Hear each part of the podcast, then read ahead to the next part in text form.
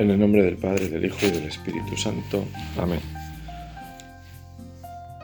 Ven Espíritu Santo, manda tu luz desde el cielo, Padre amoroso del pobre, don en tus dones espléndido, fuente del mayor consuelo, ven y enriquecenos.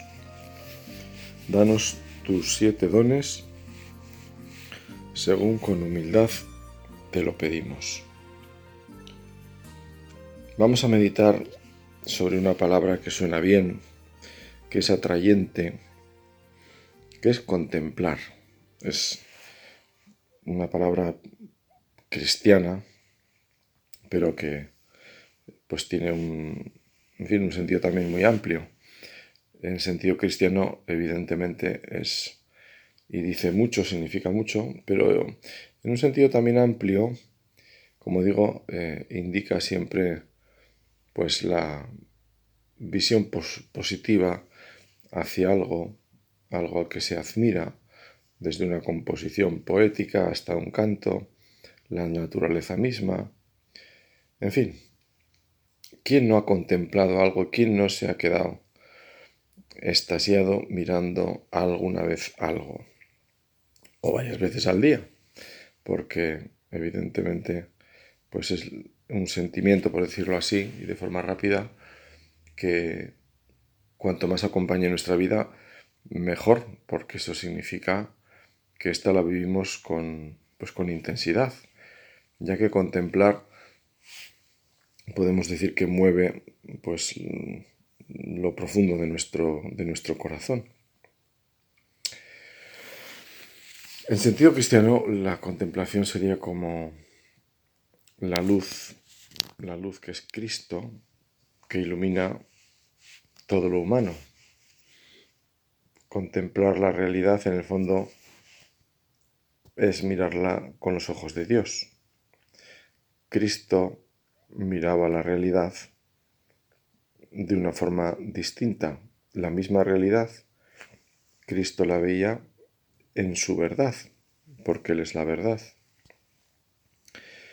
Y por eso Cristo ante la realidad decía la verdad, señalaba el camino y daba vida. Él era el camino, la verdad y la vida.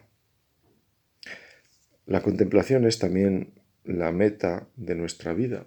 Al final, nuestra vida está hecha para contemplar la verdad cara a cara que es Dios. Si veo a Dios y reconozco la mirada de Dios, si soy consciente de ella, actuaré de una forma distinta. Por eso le pedimos al Señor, está como todo, en la vida hay que pedirlo. Tendremos que poner luego de nuestra parte y, como se dice ahora, pues trabajar, poner los medios y tal, pero, pero eso no significa que no lo pidamos, porque porque Dios es Dios y por lo tanto Dios lo puede todo. Para Dios nada hay imposible, así que yo le puedo, le tengo que pedir al Señor esa, esa gracia de mirar las cosas, la realidad, de mirarme a mí mismo incluso, que soy parte de la realidad también, desde mi verdad, que es la de ser hijo de Dios y por lo tanto hermano de quienes me acompañan. Empaparme de la mirada de Dios. Hay quien dice que contemplar es mirar con cariño, es una definición muy sencilla y muy bonita. Contemplar es mirar con cariño, mirar con amor. Es la mirada de Dios, Dios es amor, pues es mirar con cariño. Contemplamos la belleza externa o interna en un gesto de servicio, por ejemplo, y eso nos mueve por dentro y nos hace mirar con cariño, con amor. Para contemplar también es necesario tener calma. Por eso este rato de meditación en el que nos eh, un poco, entre comillas, abstraemos de lo demás, nos centramos en conservar las palabras de Dios su acción, su vida en nuestro corazón para rumiarlas, guardarlas para que transformen nuestra, nuestra vida, pues esa calma es, es muy importante, es la que se puede decir como que activa, ¿no? Eh, como si le diera un interruptor por ahí, se encendieran por ahí unas luces con las cuales comienza a funcionar esa capacidad eh, nuestra que también puede estar dormida, puede, como todo lo humano, pues también puede estar medio embotada o estar a veces dirigida hacia cosas que no tienen mayor importancia o incluso oscurecida. Esto es así también. Por eso eh, necesitamos este, estos momentos. Recuerdo una persona que, me, comentaba cuando, bueno, pues cuando en una ocasión yo le dije, pues mira, yo, los sacerdotes, pues rezamos un rato por la mañana, tenemos un rato normalmente que nos, bueno, pues nos vamos a hacer oración, cada uno pues en la iglesia normalmente o ya el, tiempo que esté cada uno, pero en fin, un rato pues con calma, ¿no? Como, como si te vas a tomar un café con alguien y dices, bueno, pues oye, pues bueno, pues estás un rato, claro, hay que mirar el reloj porque al final no puedes estar toda la mañana, ¿no? Pero bueno, pues un poco así, ¿no? Un, rato tranquilo, que también es bueno al final acordarlo, igual que aquí pues vamos a meditar media hora, pues también es bueno acordarlo, dicen los maestros espirituales, por aquello de, de educar la voluntad, porque si no, un día estaríamos muy a gusto y, a lo mejor pasábamos allí mucho tiempo y otro día nos costaría mucho y bueno, mañana ya, mañana, bueno, ayer ya recé mucho, hoy no, no, y en la vida el mismo ritmo de la naturaleza también nos va bien a nosotros, de manera que cada día, cada despertar, cada mañana es una ocasión eh, pues para dirigirla al Señor. Bueno, pues en fin, a lo que voy, que total teníamos, cuando le dije que teníamos un, tiempo que le dedicábamos a rezar, pues me dijo, claro, ahora entiendo muchas cosas. Claro, es que tenéis un, tenéis un privilegio porque podéis gozar de un tiempo así para pensar las cosas despacio, para... Claro, yo no tengo eso. Yo me levanto, ya empiezo, mi cabeza ya está dándole vueltas. Él era empresario, entonces ya estaba dándole vueltas a sus empresas, lo que tenía que hacer, esto, lo otro, que tenía que venir para aquí. Vamos, está su cabeza prácticamente incluso de noche, se despertaba de noche dándole vueltas, tal, tal. ya me gustaría a mí, digo, bueno, yo le dije, pues es cuestión también de querer es poder, ¿eh? Decir, oh, nada, no, yo estaría dándole vueltas. bueno, bueno, querer es poder. Ah, también hay gente con muchas cosas en la cabeza y sin embargo que sabe tener ese tiempo pues para, para Dios. Padres y madres de familia numerosa que trabajan, pero es cuestión de, como todo en la vida, es cuestión de, de querer. Recuerdo lo que decía Santo Tomás de Aquino. Para ser santo solo hace falta una cosa, por nuestra parte al menos, querer. Pues también para contemplar podemos decir igual, querer. Señor, que yo quiera contemplar, que yo quiera dedicar también este tiempo y ser constante con Él para ir eh, creciendo en ese camino, en esa mirada sobre la realidad, que es en el fondo la mirada de la felicidad también. Es la mirada que me dará la verdad sobre mi vida y que me, que me hará, como todas las cosas de Dios, en el fondo será mi descanso, será mi alegría. Meditar, por eso, rezar, orar, es camino para contemplar.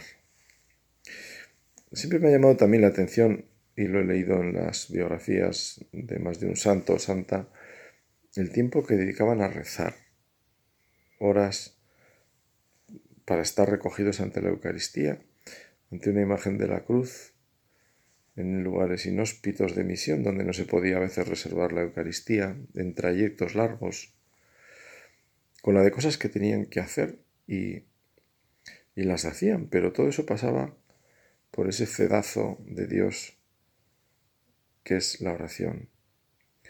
filtrar las cosas por el corazón de Dios, ponernos delante del Señor, delante de quien estamos por otra parte, con la conciencia de que Él nos ve y nos oye, de que Él nos mira con cariño inmenso de Padre y que quiere que crezcamos en esa mirada. Los santos y santas han necesitado contemplar, han necesitado esa mirada de Dios sobre esa realidad y ellos de modo especial porque han vivido circunstancias normalmente áridas, difíciles de ir sembrando la palabra de Dios con dificultad, con tesón, eh, con muchas contrariedades, muchas veces a riesgo de su propia vida. Y bueno, pues todo eso al final requiere de, de la fuerza de Dios. Mirar con cariño a Dios, o mejor, devolver la mirada amorosa de Dios sobre este mundo. Una mirada más allá del interés personal. Una mirada católica, porque está abierta al mundo, a todas las personas, sean quienes sean, estén como estén. A Dios le interesan todos. Le interesan más las personas alejadas.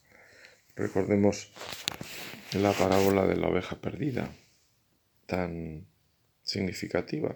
Deja 99 y le preocupa la que está perdida más incluso que las 99. No es que le preocupe tanto, es que le preocupa más, porque estas las tiene sabe dónde están, están a resguardo, no tienen problema, pero la otra se ha perdido, no sabe qué le puede llegar a pasar. le preocupa más que las 99. Es esa, es, esas matemáticas de Dios que decía el Padre canta a la mesa, ¿no? que son distintas de las nuestras, ciertamente.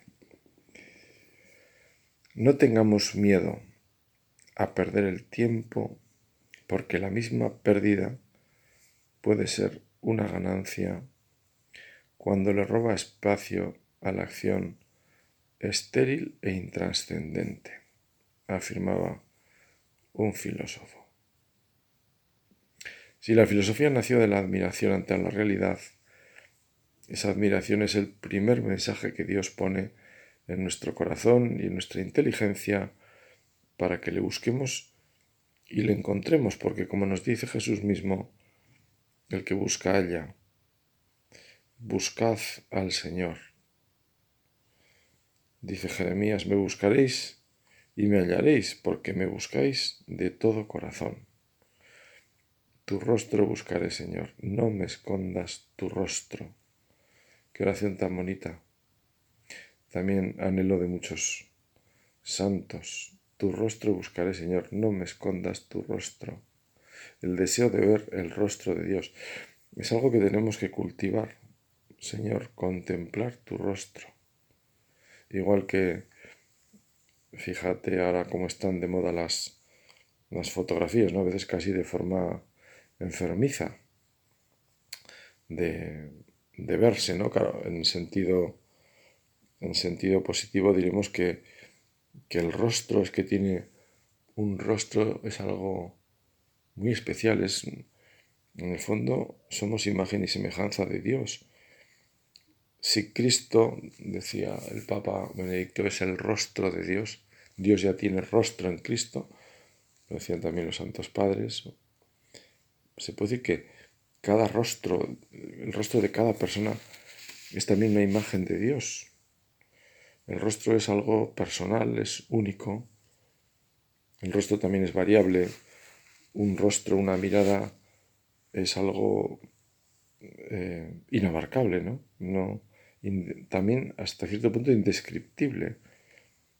Es algo que responde a lo más íntimo de una persona que solo ella sabe a veces qué quiere expresar con, con una mirada, con... es algo muy profundo, ¿no? La, la mirada humana es, es impresionante. A veces en, una mirada hay muchísimo, ¿no? Eh, incluso eh, pasas por la calle ves a alguien y simplemente esa mirada, un cruce de miradas y, y es, ahí queda como un, uno puede decir, bueno, ¿y esta persona qué le pasará? Me ha parecido, no sé, le ve, me ha parecido preocupado, o, qué, rostro, qué, persona tan alegre, ¿no? Se, le veía contento, se le veía sereno, le veía en ese rostro sufrimiento. Contaban de un médico que, que veía a la gente y por el rostro era capaz de adivinar a veces dolencias. Me llamaba la atención esa sensibilidad, ¿no? para, para descubrir en el color, en, la mirada, en, en, los ojos, no sé, en fin, yo no soy médico, ¿verdad? Pero, pero imagino que cuando, que cuando uno tiene pues dolencias crónicas, eso al final termina reflejándose en la mirada, ¿no? En el rostro. Con el Salmo podemos decir, y se lo decimos al Señor, Dios mío, eres tú, de madrugada te busco, mi alma tiene sed de ti, mi carne te anhela, en tierra seca y árida, donde no hay aguas.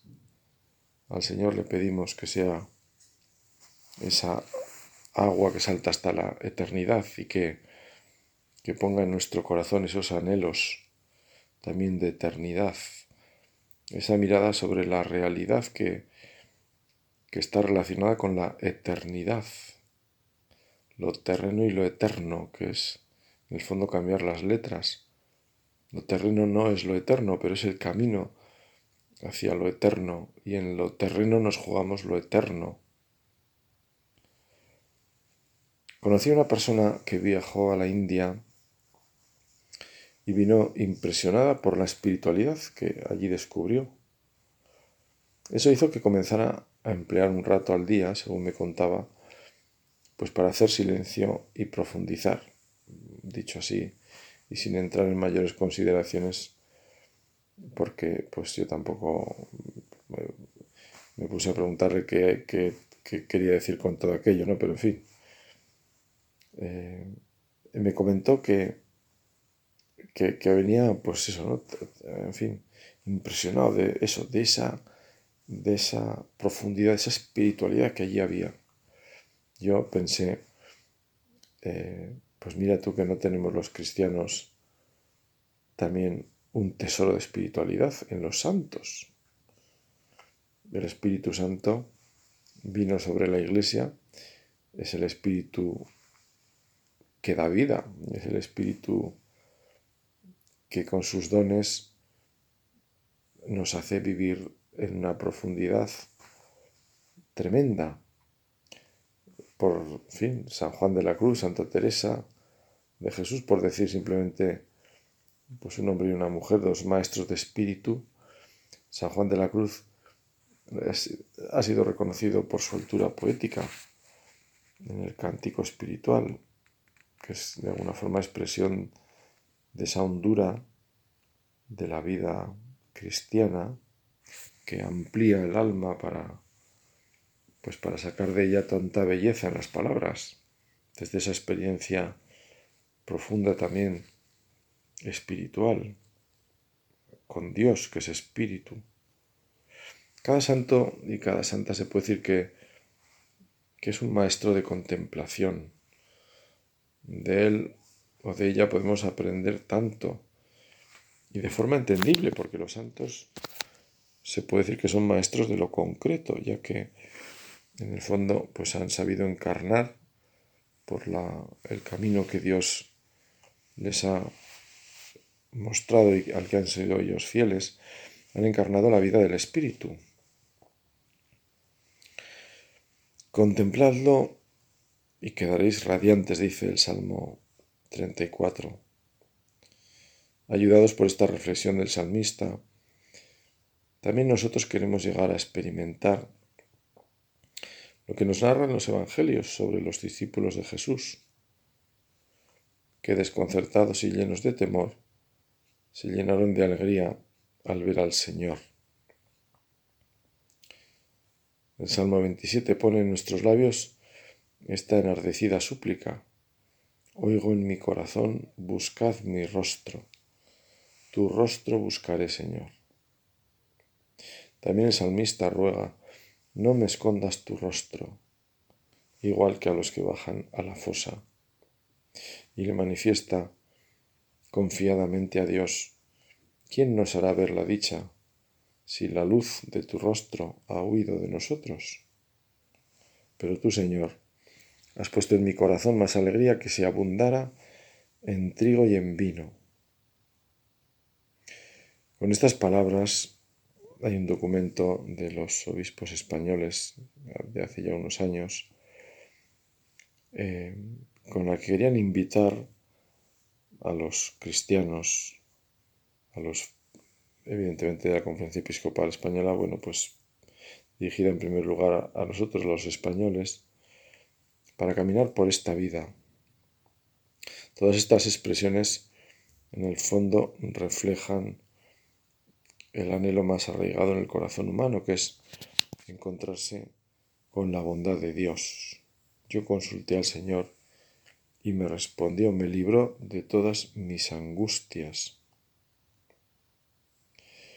Todos estos textos bíblicos hacen referencia a este anhelo de llegar a ver el rostro de Dios, que inspira nuestros mejores deseos, decían los obispos en este documento, como digo, en el que nos animaban a caminar por esta senda de la contemplación, quizá más necesaria que nunca en este tiempo nuestro, pues tan tecnificado, tan materialista muchas veces, en el que nos tenemos que cultivar los bienes del espíritu, al menos esto tiene que tener una primacía para que sea siempre una luz en medio de, esta, de este tiempo más oscuro por algunos aspectos del alejamiento de Dios que existen.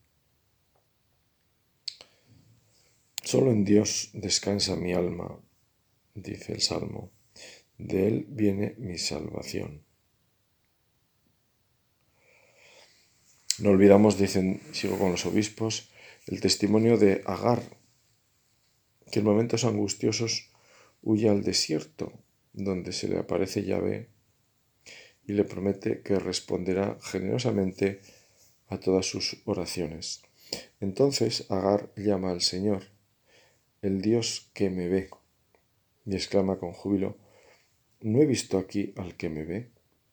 Es posible que nuestra situación no sea la de Agar, o la de los discípulos con las puertas cerradas, pero sí podemos estar seguros de que Dios nos ve en nuestra necesidad y en nuestra prosperidad. Romano Guardini lo dice con esta hermosa oración. Tus ojos me miran constantemente y yo vivo de tu mirada. Qué experiencia tan preciosa de vida cristiana saberse mirado constantemente por Dios y vivir de esa mirada. Una persona enamorada está deseando de ver a la persona a la que quiere. ¿Eh? Los, los, padres disfrutan viendo, simplemente viendo a sus hijos. Y, y en la mirada de un niño, una persona a la que queremos, pues a veces nos basta. Porque le expresamos también con nuestra mirada nuestro, nuestro amor. Tus ojos me miran constantemente y yo vivo de tu mirada. Que esta oración de Guardini, ojalá que sea también nuestra, que vayamos poco a poco, como por un por una pendiente hacia arriba, hacia arriba, aunque sea despacio, pero siempre hacia arriba subiendo en esa intensidad de la mirada, en esa conciencia cada vez mayor de quién nos mira y a quién miramos. En el fondo es lo, lo del aquel conocido labrigo de Ars, al que el santo cura le decía que cómo rezaba, que lo veía entrar allí, ponerse delante del sagrario, y le preguntó en una ocasión el santo cura de Ars a ver si no le importaba decir, pues cómo rezaba, qué rezaba. Y aquel buen hombre le contestó, pues yo le miro y él me mira. Pues es esto en el fondo. este, el sabio Guardini llegó al nivel de aquel sabio labriego, y es que es verdad lo que dice el Evangelio. El Señor da su gracia a los humildes y a veces esconde las cosas a los sabios y entendidos y se las revela a la gente sencilla porque así lo quiere hacer, porque Dios es Dios y no está atado a nada. Y justamente el Dios que se expresa en la, en la sencillez, pues quizá se hace entender o se hace más entendible también para quien vive en ese tono de sencillez, como este hombre sencillo de Ars, que en el sagrario encontraba la mirada de Dios mismo. Moisés salió ardiendo de la presencia de Dios en el Sinaí, nos dice la Biblia. Cuando llevamos una ilusión en el corazón, salvando las lógicas diferencias de carácter, se nos nota. Las buenas noticias, aunque nos hayan pedido discreción para contarlas, a veces no podemos evitar compartirlas, porque esa alegría, pues la alegría es algo difusivo, es, es, que uno necesita, es como el fuego, necesita, parece que, se pega sola, ¿no? El Evangelio nos cuenta cómo Jesús en alguna ocasión pedía guardar el secreto de alguna curación, pero el beneficiado salía dando brincos y contando lo que le había sucedido. Y nosotros, pues seguramente pensamos, pero ¿cómo no lo va a contar? Pero a veces este Jesús también qué cosas pedía, pero toda la vida paralítico, ciego, pero ¿cómo no el hombre?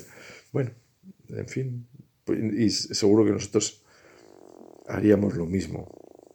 Adorar dice el cardenal Sara, este eh, cardenal africano que fue prefecto en la congregación de los sacramentos, ya jubilado. Adorar, dice, es dejarse abrasar por el amor divino.